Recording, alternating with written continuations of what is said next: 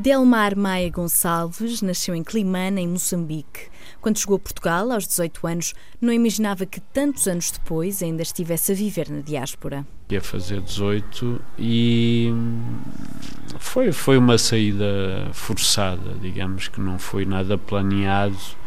Aliás, eu quando vim a Portugal uh, vim doente, digamos, foi uma invenção que se teve de arranjar, porque na verdade tanto eu como meu irmão uh, estávamos em idade de um, cumprir o serviço militar, porque eu já tinha deixado lá um irmão também mais velho, um ano, que foi hum, levado para, para a tropa, portanto de forma um pouco estranha. E houve um comandante que foi benevolente com a família e avisou meu pai que, que era melhor sairmos porque estávamos todos na lista de candidatos ao serviço militar obrigatório que não era bem, bem.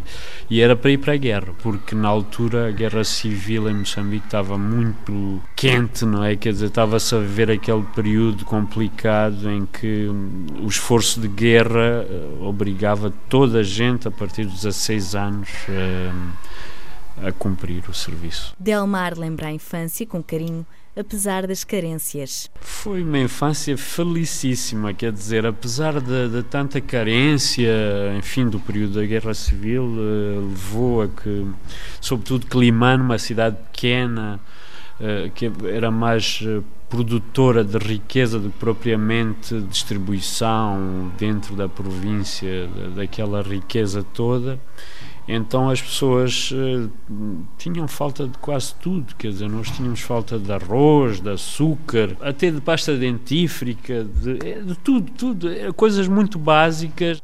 Vivemos sempre no meio de muita carência, mas apesar disso, foi uma infância, juventude muito feliz porque é os amigos, é, depois era, era a literatura, era o desporto, era o cinema, era sobretudo aquilo que nós vivíamos. A chegada a Portugal não foi fácil, mas o tempo ajudou a construir novas raízes em território português. Eu, quando cheguei, eu só queria voltar imediatamente. Eu não, não me adaptei logo, quer dizer, foi assim um pouco complicado porque eu fui viver para São Pedro de Estoril mesmo em frente à praia, mas eu olhava para a praia e dizia: Isto não é bem praia, isto é o rio, é o rio Tejo, como é que é praia?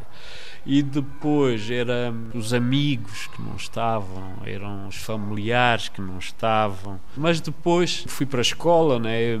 conheci uma professora que achava que eu tinha um talento assim por lapidar, digamos, na área da escrita e que tinha, enfim, tinha uma vivência muito rica diferente da dos outros e que poderia partilhar para abrir os olhos aos outros.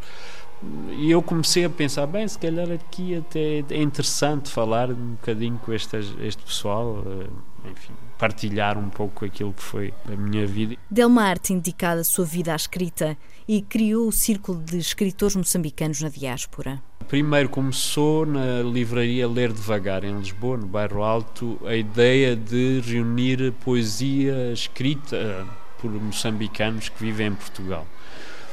Então lançámos três cadernos, que chamávamos mesmo cadernos moçambicanos, um, dois e três, e eu comecei a pensar, bem, eu acho que preferia institucionalizar qualquer coisa de literatura em Portugal, mas de moçambicanos. Então criou-se Uh, eu próprio criei a Associação de, de, Escritores Moçambicanos na Diáspora, que é o CMD, o Círculo. Uh, e comecei a juntar muitos moçambicanos que estavam a viver aqui, que estavam de alguma forma desenraizados, é?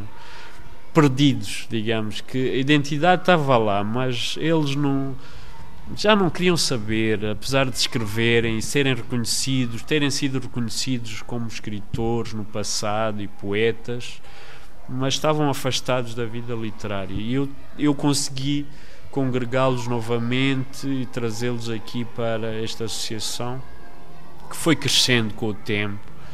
E eu continuei com a ideia de que nós devíamos publicar, editar, e então já temos publicado muita coisa. Atualmente dá aulas de escrita criativa numa escola do Conselho de Cascais. Aqui, eu já no ano passado estava numa outra escola uh, substituir com uma aula de escrita criativa uma, uma professora que não, não tinha condições para dar aulas o, o tempo todo. E eu propus então desenvolver um projeto que era de escrita criativa, que eu não chamo assim porque é moda de falar de escrita criativa, como se fosse, enfim, um milagre que é feito num, num, num ateliê de escrita criativa e os alunos aprendem a escrever. Não, eu acho que uh, a escrita já está com as pessoas, já tem lá dentro e acho que aqui é só tirar, portanto, aquilo que os, que os meninos, digamos, que os alunos já têm com eles e já, já vêm com eles, é só aprenderem algumas técnicas, terem alguma orientação na, na escrita. É basicamente isso que é feito, porque na verdade muitos alunos que que escrevem, eles já têm as ideias com eles, hein? precisam de orientação e, portanto, nesse, nesse ateliê, que é ateliê de escrita, é, é isso que acontece, é, é, é, é, fazer com que eles concretizem aquilo que têm cá dentro.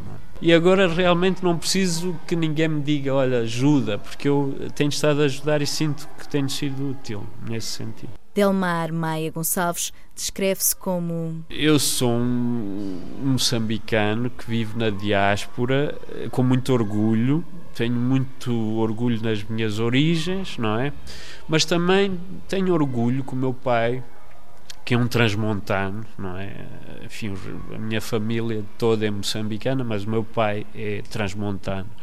Eu tenho muito orgulho nele, é? E pelos valores que ele me passou e encaro-me também um pouco como cidadão do mundo, porque acho que é isso que, que me define hoje. Sou um cidadão do mundo que pode ser útil em qualquer espaço geográfico. E acho que, enquanto escritor, ainda tenho muito para realizar. Portanto, enquanto escritor moçambicano, tenho muito para realizar. E enquanto escritor, cidadão do mundo, também tenho muito para realizar.